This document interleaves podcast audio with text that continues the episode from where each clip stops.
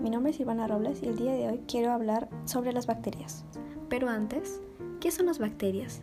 Las bacterias son microorganismos que pueden tener distintas formas. Pueden ser esféricas, alargadas o espirales. Existen bacterias perjudiciales llamadas patogénicas, las cuales causan enfermedades, pero también hay bacterias buenas. Por ejemplo, en nuestro sistema digestivo, en el intestino, tenemos bacterias que son muy necesarias para que nuestro cuerpo funcione correctamente. Dicho esto, ahora sí me gustaría pasar al tema central sobre las bacterias.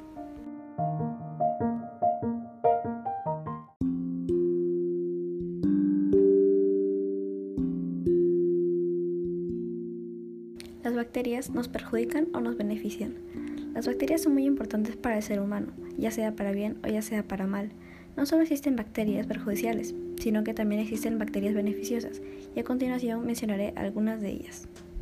Según Mariana Gelambi, los investigadores han estimado la proporción de bacterias en nuestro cuerpo y han encontrado una cifra abrumadora. Por cada célula que tenemos, aproximadamente 10 bacterias. Esto quiere decir que cuantitativamente somos más bacterias que humanos, y por esa razón las bacterias son muy importantes para nuestro cuerpo. La bacteroides, lactobacillus y la bifidobacteria podrían ser algunas de las bacterias que benefician a nuestro cuerpo.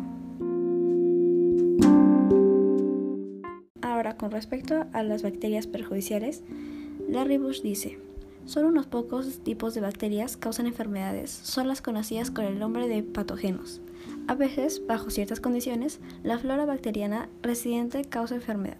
Las bacterias causan enfermedades mediante la producción de sustancias nocivas, toxinas, la invasión de tejidos o ambas cosas.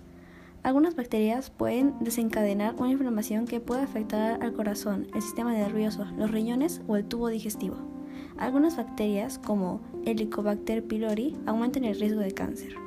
La Streptococcus pneumoniae, la Haemophilus influenzae y la Pseudomonas aeruginosa podrían ser algunas de las bacterias más perjudiciales para el ser humano.